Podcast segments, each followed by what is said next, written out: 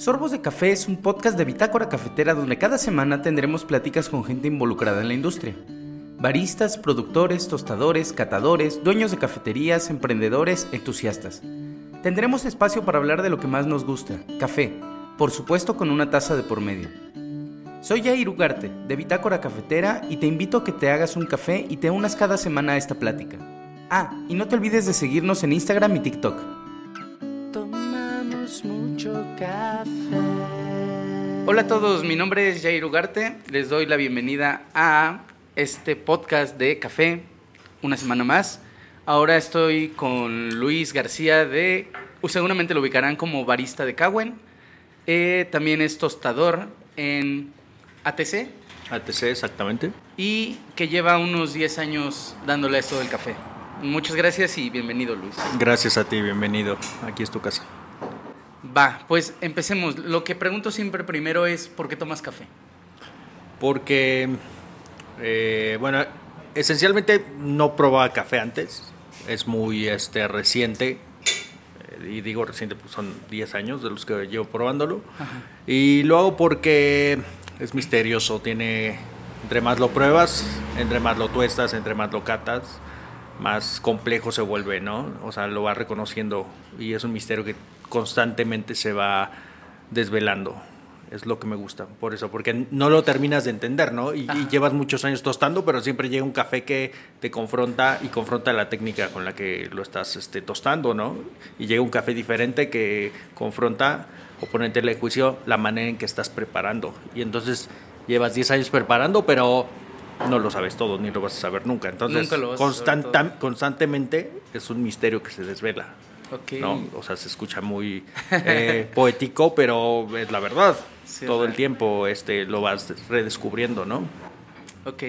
Eh, cuéntanos ah, lo que decíamos ahorita, ¿no? Cagüen y ATC es tu, tu actualidad. Pero ¿qué pasa antes de? ¿Cómo entras al café? ¿Cómo llegas hasta este momento? Yo este, entré al café como creo que todos por casualidad, porque eh, mi hermana eh, tenía unas cafeterías y eh, trabajaba en unos lugares de, en unas universidades, ¿no? No tenía nombre la cafetería ni nada, pero era una venta masiva. Y en algún momento me invitó, me dijo, oye, pues sabes que necesitamos personal, vente. Este, y pues yo dije, "Ay, unos meses nada más, no va a pasar nada, ¿no? Ajá. Incluso un- unas semanas, o sea, era un trabajo como de para apoyar a mi hermana y, este, y pues, en un momento como de eh, definir qué es lo que verdaderamente quería. Y eh, ya estando trabajando ahí, en uno de los pocos momentos que, este, que eran de tranquilidad, porque eran masivos, o sea, Ajá. se vendían cantidades estúpidas de, ¿En dónde estaba? en este en una en Interlomas y otro en Santa Fe y todo eso, ¿no? Ya. O sea, pero eh, llegó el proveedor de café nuevo, una, o sea, la típica bolsa plateada que no tiene Ajá. marca ni nada, y le este le movía el café y porque no salía, Ajá. ¿no? O sea, y entonces en mi mente fue, a ver, si no sale el café, pues es porque está muy fino, entonces el agua no puede pasar, ¿no? Eso diciéndolo a grosso modo.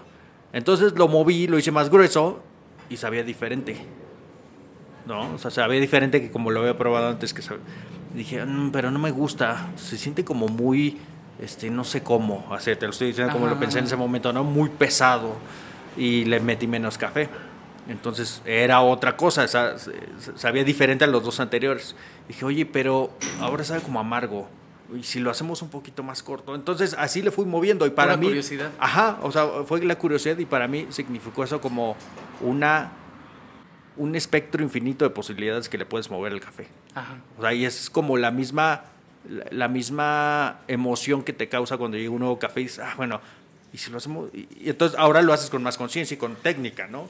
En ese momento solo era, eh, como decirlo, empirismo puro. Ahora, cuando entra la técnica, pues es otra cosa, pero ya llegaremos a eso, ¿no? Entonces, para mí fue como una, un- un- una suma enorme de posibilidades de que puedes llegar, que tienes a tu alcance, ¿no? Y me empezó a, a, a- o sea, me di cuenta que, pues que en cierto modo el café era algo diferente a lo que yo había visto todo el tiempo y a lo que había vivido todo el tiempo, incluso a lo que yo había nacido con, con el café, porque todos hemos tomado café de olla en la casa.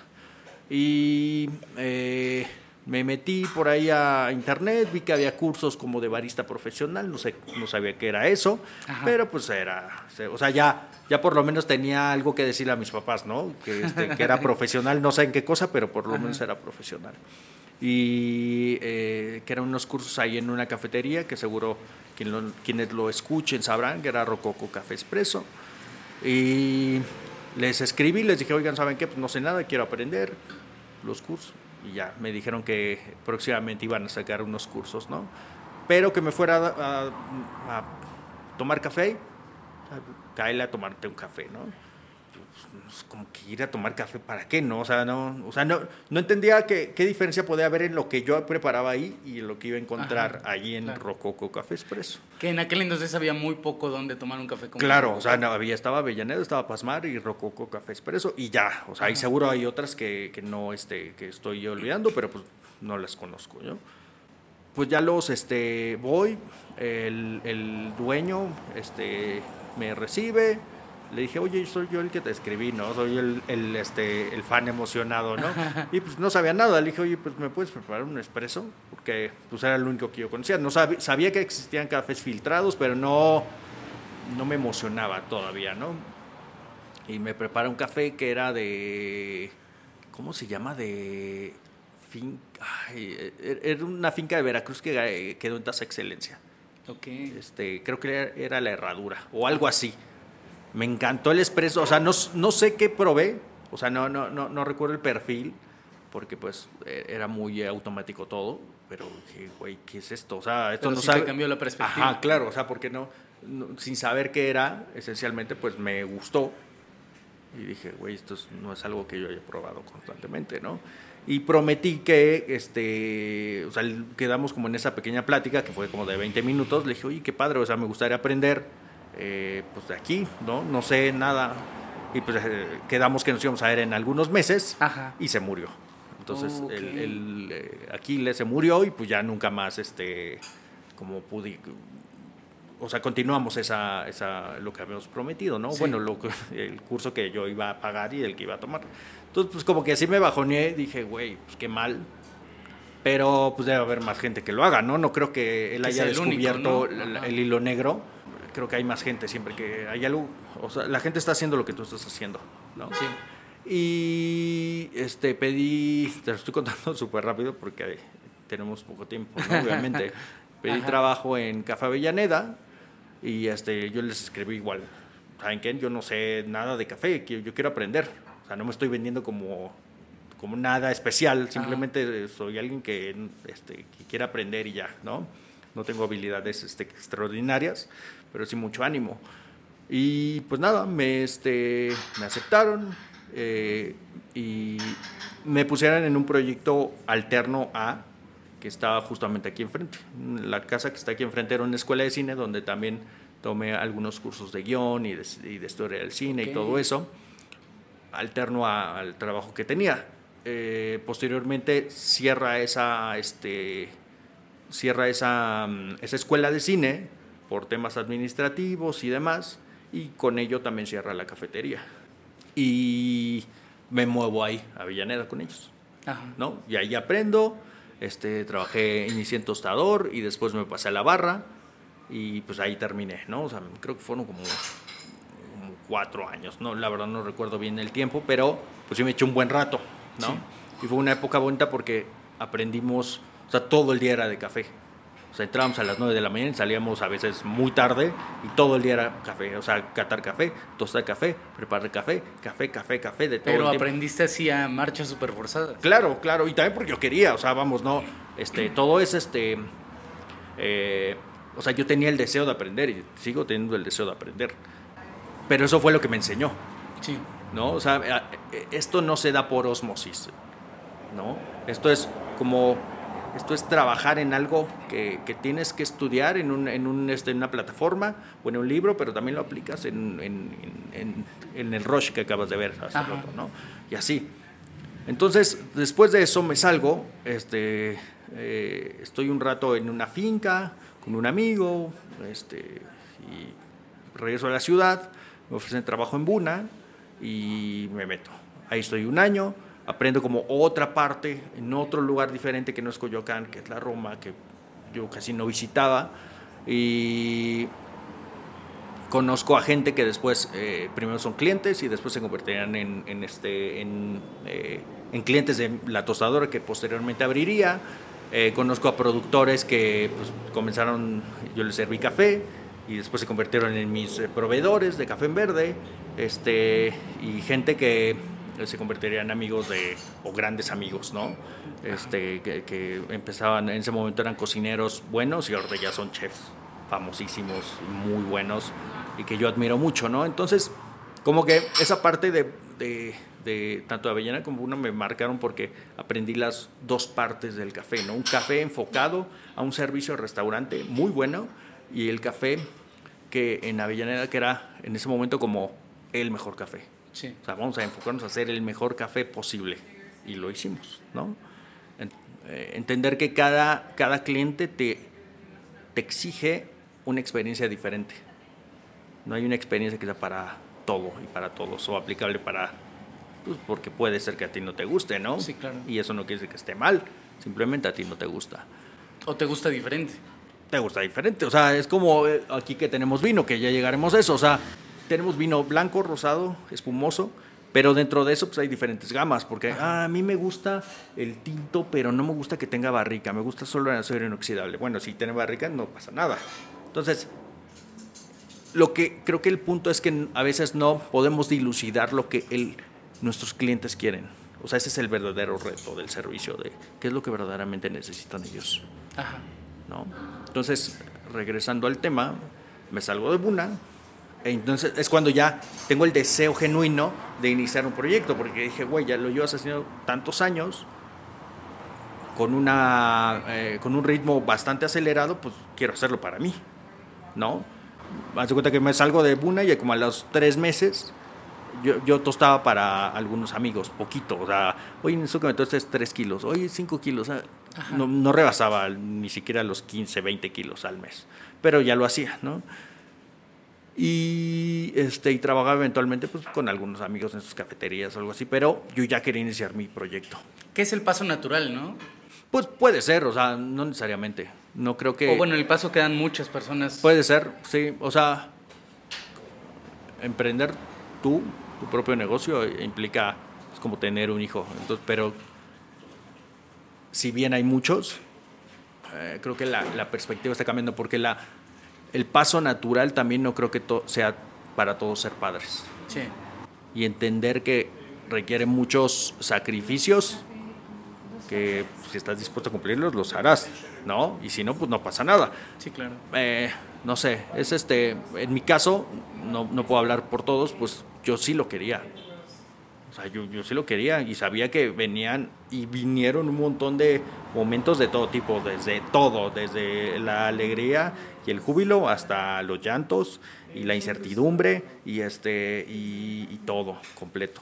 Ajá. Entonces, cuando yo ya quiero iniciar, es cuando por casualidad o suerte o magia o lo que tú quieras, me encuentro con un, un, un chef que yo ya había conocido y este me dijo, güey, estoy buscando café. O sea, pero me lo encontré en la calle. Ajá. No lo iba buscando, o sea, como que lo vi, ay, y yo andaba en bici en ese momento. Y me ve, me bajo, oye, güey, vamos a platicar, ¿no? Vamos a un cafecito aquí cerca. Sí, vamos. Güey, tiene mucho que no te veo, ¿cómo estás? No, pues bien, he estado en una finca con un, con un compa, le estoy ayudando a, este, le ayudaba a clasificar su café en verde y este, mandamos unas a otras partes del mundo, ¿no? Entonces, eso me ayudó como a tener trabajo durante tres meses, Ya. que es el tiempo que yo me retiré de la, de, de la vida profesional aquí en la ciudad. Entonces, me encuentro con este chef y me dice, oye, güey, necesito que alguien me venda café a mis restaurantes. O sea, este, estoy un poco abrumado, no, me, no, no, no he encontrado lo que yo quiero y todo eso. Le dijo, va, pues te muestreo cafés y este, hacemos, empezamos a hacer un programa que funcione, ¿no? enfocado a lo que tus clientes necesitan, no lo que a ti te gusta ni lo que a mí me gusta, Sí. ni lo que yo pretendo que sea bueno, ¿no? sino lo que tus clientes quieren, porque al final, pues quien manda es quien ellos que están ahí Sí, el que sentados. paga, ¿no? Exacto, no mandas tú, o sea, no, no, no es coercitivo, Ujú. ¿no? Pues fue mi primer cliente, o sea, mi primer cliente fueron varios restaurantes, porque es un chef que ya tiene muchos, muchos puntos de venta. Entonces, de pasar a vender 15 kilos, este, fueron muchos más. Pero con ello también vino la responsabilidad en todos los sentidos, la responsabilidad administrativa, la responsabilidad operativa, la responsabilidad frente al SAT, porque sabes que todos tenemos que tener una responsabilidad frente a ellos. Y así, o sea, todo, todo el espectro de cosas, ¿no? Pues fue muy rápido, en cierto modo, y, pero pues también eh, fue también el, el, iniciar un proyecto que pues, yo quería hacerlo y la vida me dijo, güey, pues ahí está, órale, ¿no? y pues también fue fallar sobre la marcha y fallar como lo seguimos haciendo hoy. O sea, vamos, no, no, no, no te estoy diciendo que todo es perfecto. Todo tiene complicaciones y nos vamos adecuando, ¿no? Y sobre ese empiezo a trabajar, a mandarle café a su restaurante, se, empiezan a unir ciertos clientes de manera orgánica y eh, a Gabriel, que, que, es mi socio aquí en la, en la cafetería, junto con Karina, que también es mi socio aquí, este, me los encuentro justo el último día que estoy en Buna. Ajá. Güey, ¿cómo están? Ajá, y este, ya que nos íbamos a ir a tomar una cerveza, pero, o algo, pero yo sabía que si me iba a tomar una cerveza con ellos no iba a ser una, y al otro día yo tenía un vuelo a trabajar a donde, donde, en esta finca, en ese momento, ¿no? Entonces, muevas, o sea, luego nos vemos. Y no los volví a ver como dentro de, este, ¿qué te diré? Como dos años, ¿no? Porque yo antes de eso abrí una cafetera aquí cerca, En, este, en Coyoacán, aquí muy cerca de aquí, cinco o siete minutos caminando. Pero llegó la pandemia, ¿no? Y Coyoacán en la pandemia era un cementerio, peor que un cementerio. O sea, no había nada, nada, nada nunca. Entonces, pues yo lo abrí, haz de cuenta que en diciembre y para febrero ya estábamos todos guardados por la pandemia. Entonces, ¿qué implica esto? Que pues tomar la primera gran decisión de, de salirme de un proyecto. Pero, y es, es cuando aprendí que te tienes que, que los proyectos son un bien que ayuda a remediar un mal. Y si no te está remediando la vida, entonces no te debe de estorbar. Te tienes que quitar, o sea, quitarte la mano del corazón. Y yo decía, güey, pues es mi primer proyecto. No lo puedo dejar ir. Pero pues la circunstancia me obligó y dije, güey, ya, déjalo. Y pues fue difícil porque pues no, no, tú esperas que en tu primer proyecto te vaya bien. Digo, O sea, o, no creo que nadie se, se, levante todos los días diciendo, güey, ojalá que hoy en mi primer proyecto me vaya súper mal. Pues no. Para aprender. Ajá. Y pues, pues, lo tienes que tomar. Y decidí salirme de esa sociedad. Y en, esos, y en ese rato también ya me volví a encontrar a Gabriel este, y a Karina, y como que empezábamos a hablar de, oigan, y si abrimos una cafetería solo de café mexicano y cosas así, pero era muy escueta la idea. Y durante la pandemia, primeramente nos dimos cuenta que no era viable porque Coyoacán era un, este, un cementerio, pero sí, pero al darnos cuenta de eso también lo platicábamos de manera conceptual, o sea, de, a ver, nos gustaría que fuera así, y así, y con estos colores. Ajá, porque sabemos que iba a ser, pero no cuándo iba a ser, ¿no? Pero queremos estar preparados. Y este, pues en la pandemia platicamos eso y yo en la pandemia a la par pues ya tenía mis algunos clientes de café que yo les vendía. ¿no? Entonces como que eso me mantuvo ocupado, la verdad es que yo me la pasé fuera de mi casa la mayoría del tiempo, ¿no? Porque pues no es un trabajo que puedas hacer a distancia. Sí, claro. tienes que tostar, tienes que estar en el, con el producto ahí, tienes que manejarlo, maquilarlo.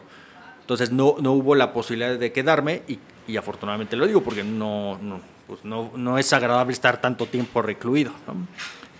Y ya terminando la pandemia eh, o, viendo que la cosa iba mejorando, es cuando con este, con este Gabriel y Karina, pues abrimos aquí, ¿no? O sea, ya se juntaron todas las cosas eh, necesarias, eh, materiales y pues ya lo abrimos un día, ¿no? Y pues ese ha sido como el paso de machetearle todos los días para que esto funcione, ¿no? Entonces, pero las dos cosas este, han tenido que ser con, con, sus momentos, ¿no? La tostadora a veces exige más tiempo, la cafetería a veces exige más tiempo y eso es lo que te debes de dividir, ¿no? Y además si quieres tener una vida personal, pues, o sea, tienes que tratar de... Em, ¿cómo decirlo?, compensar ciertos momentos, ¿no? Y estar este, disponible por si algo sucede, ¿no? Claro. Justo el, tu presente ahorita es tanto Cagüen aquí y eh, la tostadora. Cuéntanos de esa, de esa etapa presente. Cuando salí de Buna, eh, uno de mis mejores amigos, este, que es argentino, abrió una cafetería pues nada más porque sí. Ajá. O sea, el güey ni siquiera tenía el interés de que eso generara este, utilidades, solo lo abrió porque sí. Y eh, en ese proyecto llegó una vez un japonesito que ninguno de los dos conocía Ajá. y empezó a probar café. Así, ay, qué rico sabe su café, o sea, me gusta mucho la manera en que lo, lo preparan y ustedes lo tuestan, ¿verdad? Sí, todo eso, ¿no?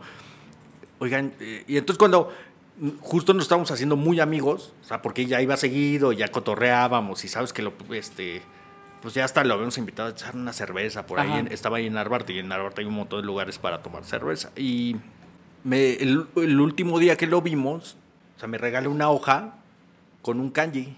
Y me dijo, oye, cada vez que tomo, que tomo tu café, me recuerda este kanji, ¿no? Ya lo, ah, está medio raro, ¿no? ¿Y qué significa ese kanji? Significa ante todo el café, porque yo creo que ustedes hacen todo con mucho amor.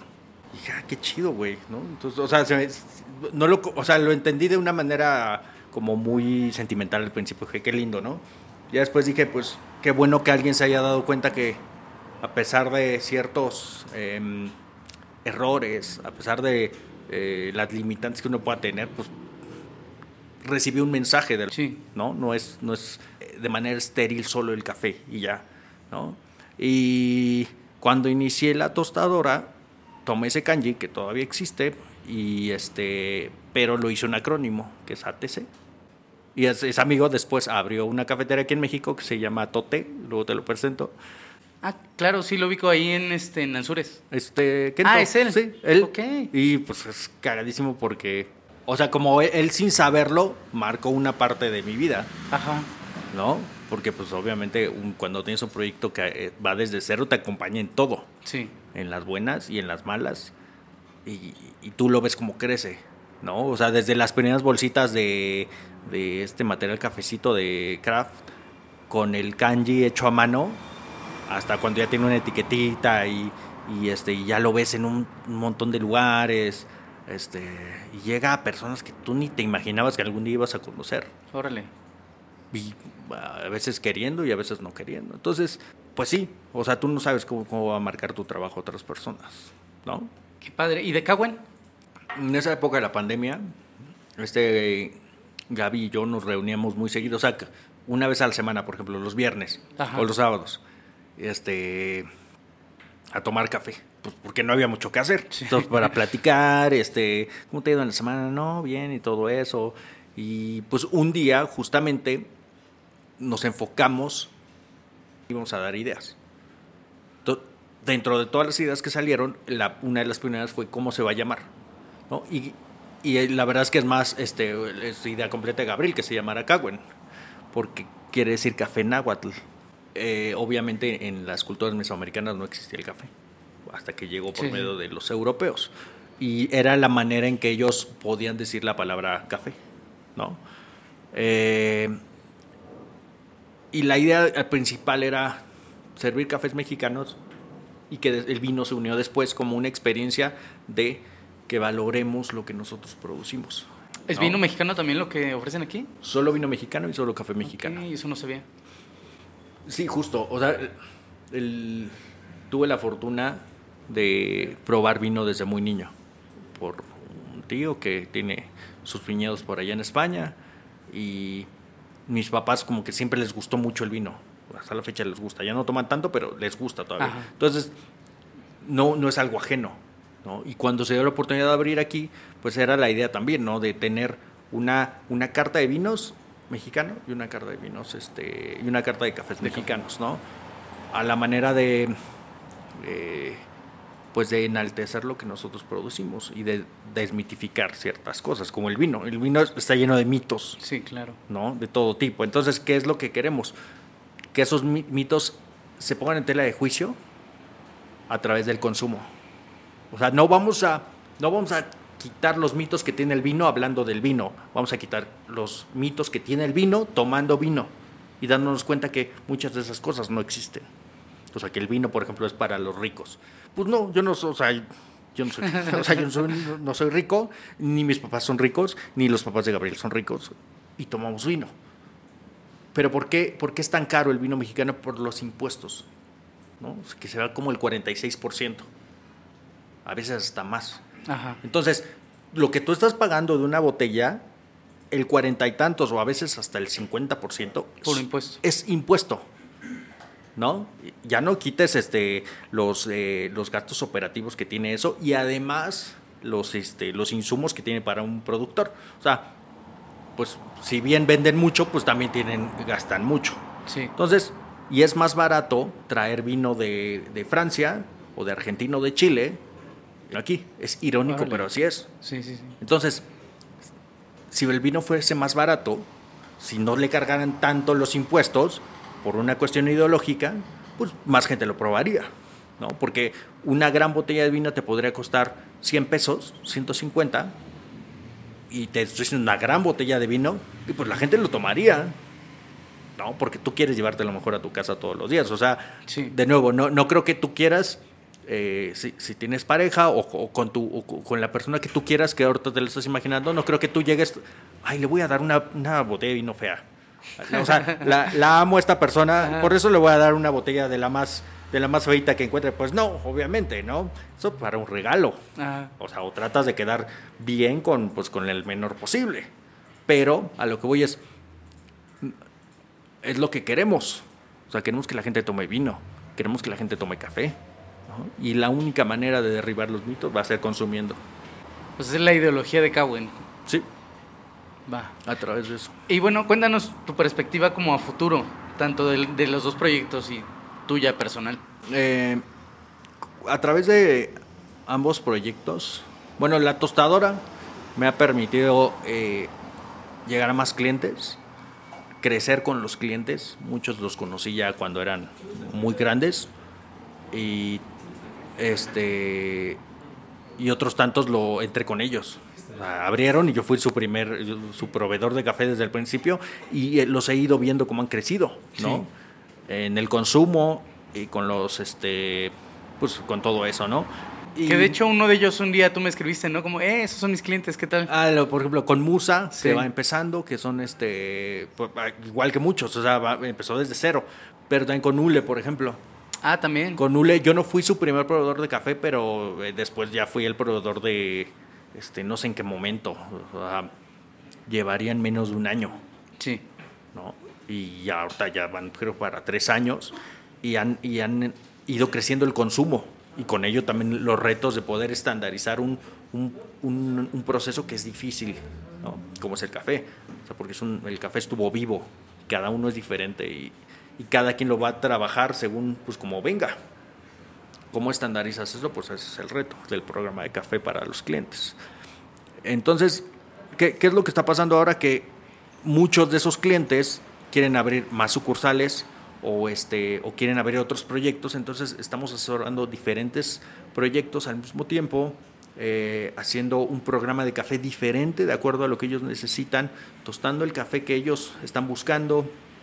Me he dado cuenta que la gente quiere un café con un tueste diferente al que quería, por ejemplo, en la pandemia. No sé a qué se deba, pero así es. Y lo que creo, lo que quiero que nunca termine, que es el scouting de cafés. O sea, que constantemente estar buscando cafés nuevos. ¿no? A veces es un poco complicado aquí en la barra porque eh, ya entrando a Ocagüen, porque pues les cambio el café todo el tiempo. Ajá. ¿no? Este, eh, en cuanto a los filtrados, pero eh, vamos, es parte de lo bonito de. Y en el tema de Cagüen, que es lo que viene, pues eh, ahora queremos eh, quedar bien con esta primera sucursal y seguramente, no sé, abrir otra. O sea, ya veremos. Pues no es como, este, cuando estás como el- del lado de la operación, quieres que sea lo más eh, o lo menos crónico posible. Si te ves con mesura eso de vamos a abrir 43 Cagüen, no, o sea, vamos con calma, ¿no? Y cómo conservas además el- la esencia, ¿no? Claro, o sea, vamos, este, tienes que, tienes que, tienes que entender que no eres Dios, en el sentido de no eres omnipotente para hacer todo, no Sí. eres omnisciente para saberlo, y no eres omnipresente para estar en todas partes. Entonces, ¿cómo solucionas con un equipo? Claro. Entonces, es complejo, hay que saber lo que quieres con lo que, lo que puedes hacer, ¿no? Eh, seguramente vamos a abrir otro en algún momento, eh, bajo otro concepto, o en, otro lugar, bajo otras circunstancias, pero pues primero tenemos que terminar bien lo que estamos haciendo aquí, ¿no? Entonces, eh, nos ha gustado la manera orgánica en la que ha crecido, o sea, la que ha llegado la gente, sí. ¿no? Este, porque tú llegas de manera así, o sea, así nos conocimos. Sí, llegando aquí a tomar algo. Ajá, y esa es la manera en que también mucha gente nos ha conocido, y, yo creo que es la manera quizá la más tardada, pero la más segura. ¿No? Porque si tú pagas anuncios, pues en el momento que no los pagues ya no van a llegar las personas. Eh, hay gente que sigue regresando todos los días porque pues, algo encuentran. Ok, bueno, vamos a hacer una pequeña pausa y regresamos con unas preguntas para, para concluir. ¿Sabías que en un sorbo de café puedes recordar sabores y olores de frutas, flores, nueces y varias cosas más? ¿Que un buen café encierra en sí mismo sabores dulces y ácidos sin necesidad de agregarle nada? ¿Que un buen café trae más beneficios a la salud que cosas negativas? Bitácora Cafetera te acerca a café de especialidad, diferentes procesos de Coatepec, Veracruz, producido en Finca Quimiapan. Más información y pedidos envíanos un mensaje por Instagram. Bueno, pues estamos de regreso con Luis, de Cawen, de ATC también. Y te quiero preguntar, Luis, ¿cuál es la taza que recuerdes, la primera taza que recuerdes que te haya volado la cabeza? Eh, la primera, creo que ya te lo conté, pero creo que la primera que, que yo que yo preparé, que me es un café que me encantó, metido en todo este rollo del café de manera muy incipiente, eh, iba iniciando, una, una amiga regresó de Berlín y me regaló un café que había sido tostado allá en Berlín, pero que era mexicano, que era de Nayarit. Y yo de manera muy, pues no tenía métodos en mi casa, o sea, ni, ni un buen molino. Entonces fui a una cafetería que estaba cerca de mi casa, le pedí que me lo molieran y olía así delicioso, era un natural de Nayarit, del cuarenteño. Y este y me lo preparé de la manera más boba que te imagines y que seguramente todos lo hemos hecho en nuestra casa. En un pocillo le, le puse este eh, le puse el café, le eché agua caliente, le moví, dejé otro ratito, le, volví a mover y con una coladerita lo pasé a mi, este, a mi taza y sabe tan rico. O sea, pero, o sea, pero imagínate qué tan, qué tan bien estaba elaborado tanto el tueste como el beneficio de ese café para que, a pesar de las limitantes que yo tenía, haya sabido rico. Entonces, eso te habla de que hubo una persona que pensó que ese café se iba a enfrentar a ciertas circunstancias, a la circunstancia de no tener ni un molino ni las cosas adecuadas y aún así tenía que saber rico. Entonces, ¿cómo lo tostamos para que esto quede bien? Que es lo que a mí me compete como tostador. O sea, como tostador tengo que pensar que la gente se va a enfrentar a ciertas cosas. Entonces, ¿cómo tostamos el café para las bolsitas? Bueno, esa es una cosa. Y como tostamos el café para expreso, esa es otra. Y así, así. Entonces, me volvió la cabeza en ese sentido, pero también me enseñó lo que pues, hoy seguimos haciendo. Qué chistoso porque eres el primero que lo aborda desde el punto del tostador. Bueno, eh, otra pregunta. Eh, mi contenido es de cafeterías. Así llegué aquí. Recomiéndanos una cafetería. Siempre hay, o sea, una que me gusta. Te das cuenta que, o sea, que, que, que, no, que abrir una cafetería lo haces desde lo multidisciplinario. Ajá. ¿No? Son otro, se llama Otro Café, están en el centro. Y son, son dos ejemplos. Este es el primero, porque son diseñadores. O sea, y a pesar de que su, su área de expertise no es el café, lo han ido aprendiendo sobre la marcha. Pero cuando hablas con los socios que son diseñadores o, este, o son arquitectos, te das cuenta que todo tiene un sentido. Las bancas son de, tienen una inclinación de tantos, o tú lo sabrás perfectamente lo que te estoy diciendo, pero los mortales, o los neófitos, no sabemos eso. Y la banca tiene una inclinación de tanto, y el material es para que la luz y todo, o sea, todo es bonito. Y el otro, que ya fuiste, es hule, ¿no? Porque es otra cosa. Sí. Ellos se dedican a la música.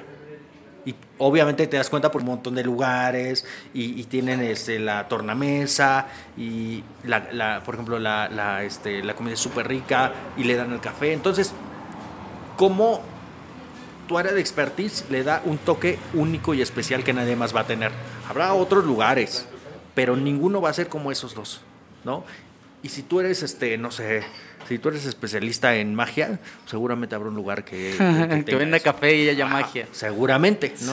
Por poner un ejemplo burdo. Y si no, hay, hay un área de oportunidad para quien le guste la magia. Para quien le guste la magia, ¿no? Este, entonces, ¿a qué voy con esto? Es que esos dos lugares que son, este, que son clientes, pero que también son amigos, me han enseñado de que el punto de innovación también está en la experiencia del usuario. Ya. O sea, otro café y Ule son dos lugares completamente diferentes. Pero cada uno te ofrece una experiencia linda, ¿no? O sea, cada uno te ofrece una experiencia según lo que ellos pensaron, ¿no? Y ya para terminar, cuando vas justo a un lugar como cliente, ¿qué tomas? Eh, la verdad es que tomo mucho café con leche. O sea, me gusta mucho tomarlo y tostar el café para. Pero sí, o sea, casi siempre voy y tomo un flat white. Me gusta como la idea de que es, es intenso, pero también es dulce, pero también es cortito. Este, lo, lo, puedes pedir, lo puedes pedir casi siempre cuando este, acabas de comer. Entonces, no sé, me, el flat siempre es la... Y de hecho aquí es la, la vida que más vendemos. O sea, el año pasado vendimos casi 4000 flats. Y es la bebida de las que más se venden. Por encima de lates, de capuchinos. Por encima de cualquier bebida. Órale. O sea, ¿qué te digo? Es. No sé si es algo que yo desde el principio lo predispuse aquí o fue natural, pero también pues es lo que me gusta. O sea, siempre lo pido en cualquier lugar. Siempre me preparo un flat white o pido un flat white, lo que sea, siempre. Más que cualquier otra bebida. Bueno, pues ya con eso terminamos. Muchas gracias, Luis. Te agradezco por, eh, por aceptar la invitación. Gracias a ti. Por abrirnos las puertas de Cagüen. Quien no conozca Cagüen, dése una vuelta, porque hablando de, recomendaciones, pues recomendemos primero Cagüen, ¿no? Sí. Y nada, ¿algún mensaje final que quieras dar? Pues nada, vénganse a tomar un cafecito. Aquí los O un vino, ¿no? Mexicano. Sí, un cafecito o vino, o los dos. ¿no? primero uno y después el otro, claro. Listo, pues muchas gracias que haya llegado hasta acá y nos escuchamos la siguiente semana. Chao. Tomamos mucho café.